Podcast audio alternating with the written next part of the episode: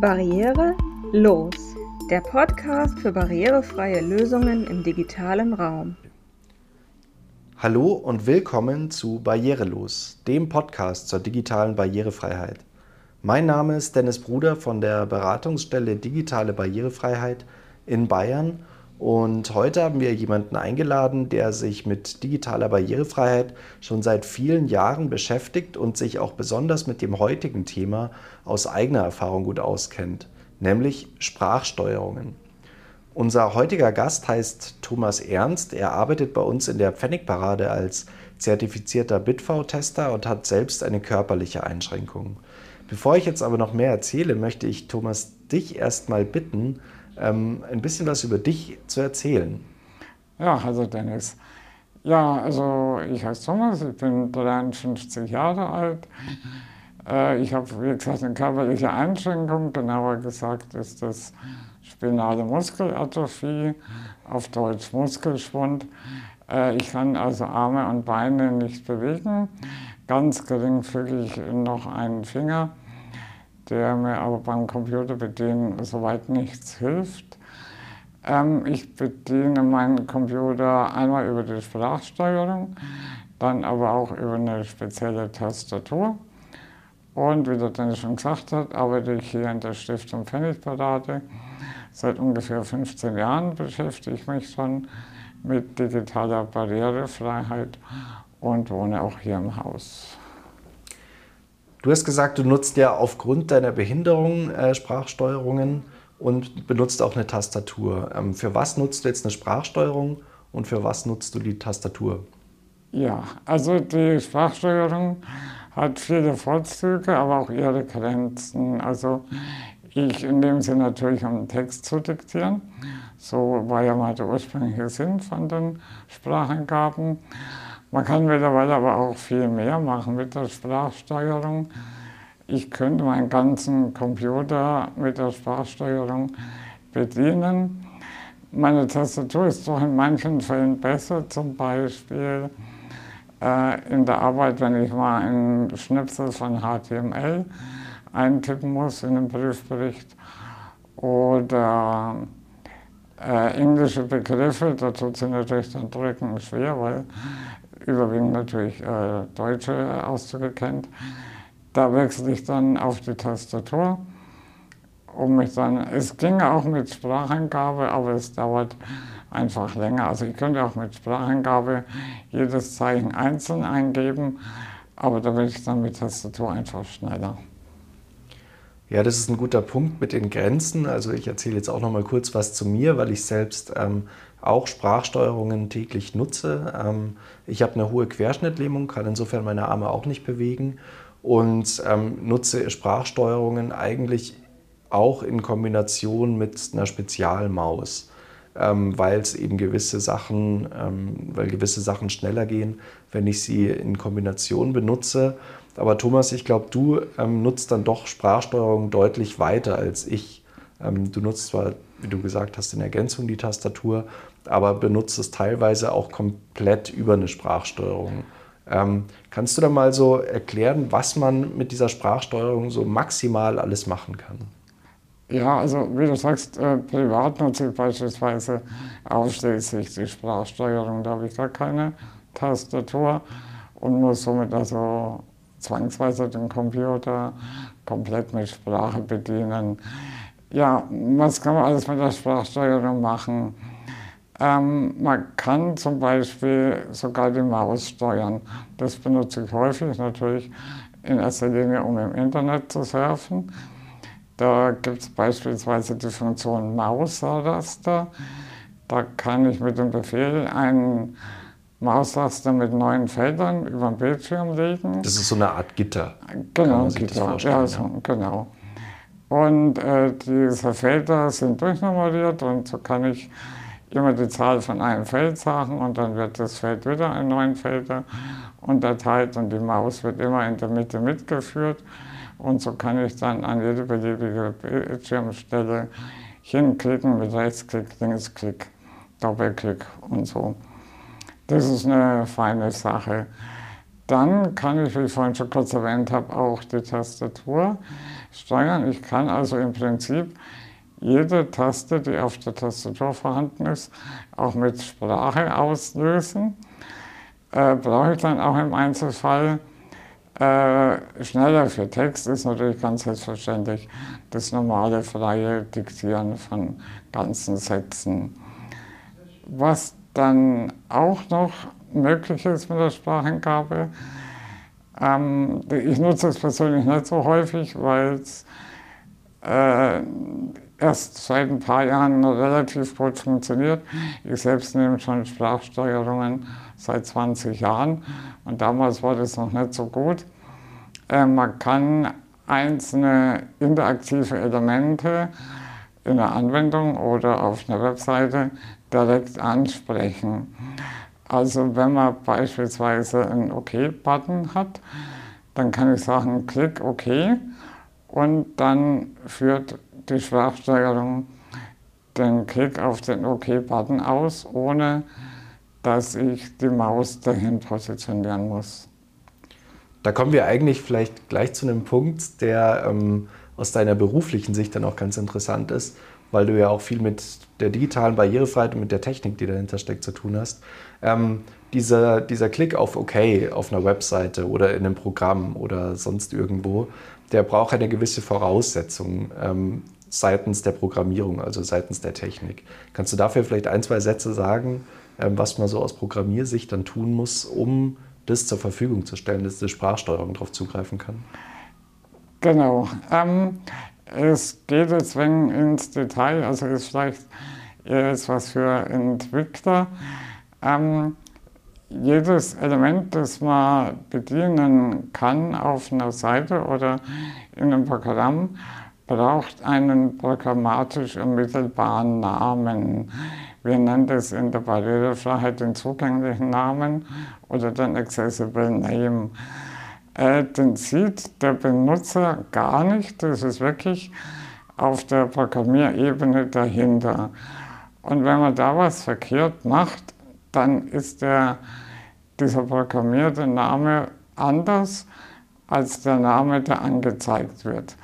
Wenn ich jetzt also den Button mit OK am Bildschirm anzeige, aber programmiertechnisch den Button Absenden nennen würde, dann müsste ich, um den auszulösen, mit der Sprachangabe Klick absenden sagen.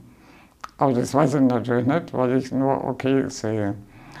Und diese Anforderung hat man jetzt auch erkannt und ist jetzt auch in der neuesten Version von der WCAG, das ist ein internationaler Standard für barrierefreie digitale Angebote, wurde jetzt ein Kriterium aufgenommen, das abprüft, dass der sichtbare Name mit, also zumindest teilweise mit dem programmatisch ermittelbaren Namen übereinstimmt.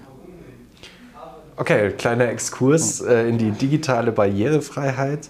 Ähm, aber gehen wir jetzt nochmal einen Schritt zurück. Und zwar, ähm, für wen sind denn Sprachsteuerungen so geeignet aus deiner Meinung nach?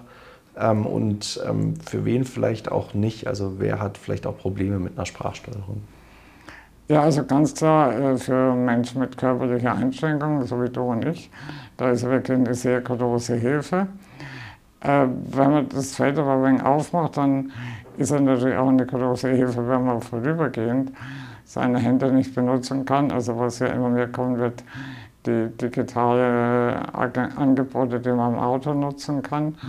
Und äh, da ist natürlich eine Sprachsteuerung dann immens, dass man seine Hände am Lenkrad lassen kann. Für wen es dann nicht so gut geeignet ist, ist natürlich Personen, die nicht so eine deutliche Aussprache haben. Also meine Aussprache ist ja auch nicht so gut. Es funktioniert aber. Aber beispielsweise äh, Menschen mit Zerebralparese, also umgangssprachlich Spastiker, die haben natürlich dann da schon Probleme. Äh, es wäre eigentlich sehr gut, weil sie sich schlecht bewegen können, aber durch die Aussprache haben die natürlich dann schon Probleme in der Bedienung. Ja, da muss man dann sicherlich andere Alternativen noch finden. Ähm, Stichwort, für wen es so noch alles geeignet sein könnte, Sprachsteuerungen, da sind wir inzwischen sehr weit gekommen eigentlich, weil diese Sprachassistenten ähm, gibt es ja inzwischen eigentlich überall. Also wer sich zu Hause mal ein Smart Home angeschafft hat, profitiert ja auch in irgendeiner Weise davon. Also es betrifft natürlich auch nicht nur Menschen mit Einschränkungen. Und da kommen wir dann auch zu dem Punkt, der sich ja in den Jahr, letzten Jahren auch sehr stark entwickelt hat. Und zwar, dass ja ähm, nicht nur jetzt ähm, so Spezialprogramme sich mit Sprachsteuerung beschäftigen. Ich glaube, du nutzt das äh, Dragon Naturally Speaking, hieß das mal. Jetzt heißt es, glaube ich, nur noch Dragon. Ja, ich denke schon Dragon Naturally Speaking. Ja, ja genau. Und ähm, es gibt aber inzwischen auch äh, integriert in den ähm, Betriebssystemen teilweise, aber auch in Programmen wie Word so Spracheingaben.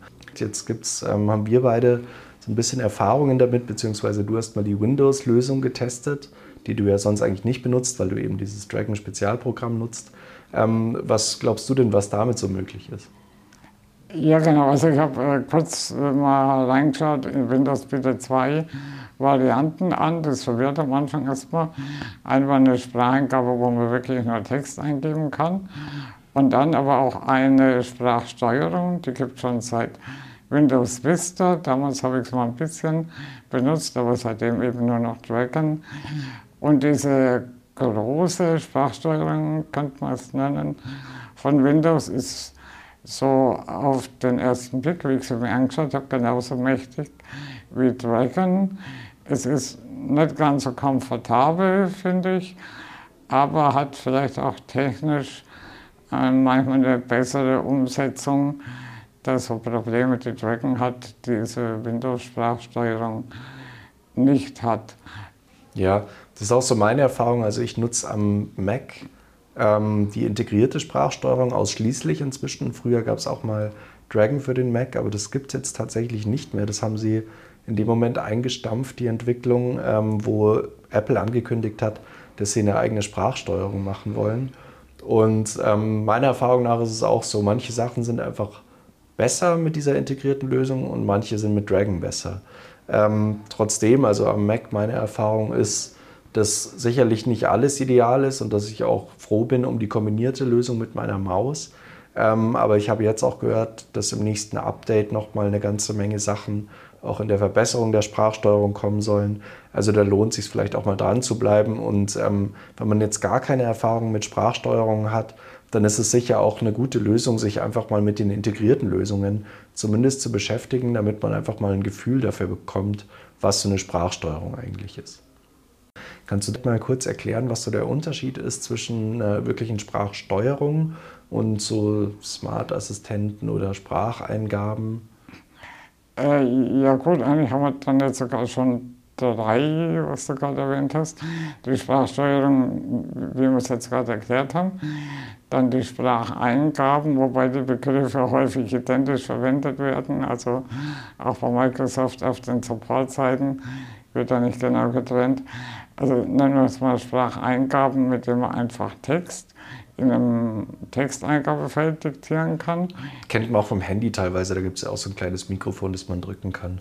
Und dann kann man auch einfach nur Text diktieren.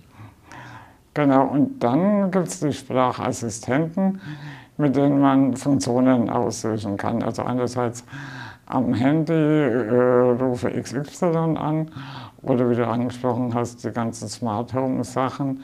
Das kann man ja dann eher als äh, Sprachassistent sehen. Genau, also da gibt es ganz unterschiedlichste Funktionen, aber diese Sprachprogramme, die ja wirklich für Menschen mit Einschränkungen vielleicht mal auch gedacht und entwickelt waren, die können eben, die sind deutlich mächtiger und die können eine ganze Menge an Funktionalitäten machen. Ähm, man kann auch Sachen korrigieren, man kann sogar äh, Sprachbefehle individualisieren ähm, und also Spezialbefehle sich dann ähm, eingeben, die das Programm dann lernt. Also da ist man relativ flexibel. Ähm, auch nochmal so perspektivisch, also äh, meiner Meinung nach wird sich das ganze Thema auch immer weiter noch ausweiten. Ähm, man hat es jetzt schon die letzten Jahre gesehen, dass vor allem Apple da auch sehr stark ähm, eine vorreitende Rolle spielt die ja auch überhaupt sehr viele Bedienungshilfen in ihre Betriebssysteme integrieren und auch die Sprachsteuerungen entwickeln sich da immer noch weiter. Google ist auch sehr, sehr stark in Spracherkennung. Ähm, wer das mal selber probieren will, vielleicht sich einfach mal ans äh, sein Handy schnappen und dann einfach mal nur die Diktierfunktion probieren. Und da merkt man dann schon relativ schnell, dass die Spracheingaben in der reinen Geschwindigkeit, wie man einen Satz diktiert, äh, eigentlich schneller sind, als man es mit einer Tastatur machen kann. Und ähm, also wenn die Entwicklung weiter so fortschreitet, dann kann ich mir auch gut vorstellen, dass viele Leute das auch einfach so benutzen werden. Ja, dann sind wir eigentlich auch schon mit der kurzen Vorstellung von Sprachbedienungen und für wen äh, Sprachbedienungen auch hilfreich und geeignet sein können durch. Ähm, wir werden noch ein paar Links in die Show Notes setzen zu ähm, Bedienungshilfen und zu, also zu Hinweisen zu Bedienungshilfen am Handy, am Computer, am Mac. Und wir werden auch ein paar Sprachprogramme, die es so auf dem Markt gibt, noch verlinken in den Show Notes. Also es lohnt sich da vielleicht mal reinzuschauen. Dann bedanke ich mich bei dir, Thomas, für das kurze Interview. Ja, danke, gerne, dir auch, danke. Das war es auch wieder mit dieser Folge von Barrierelos, dem Podcast zur digitalen Barrierefreiheit. Wenn ihr Fragen zum Thema digitale Barrierefreiheit habt, dann kommt doch auf die Webseite der Beratungsstelle, also www.beratungsstelle-barrierefreiheit.de und dort könnt ihr euch unter anderem zur digitalen Barrierefreiheit bei uns informieren. Dann bis zur nächsten Folge von Barrierelos.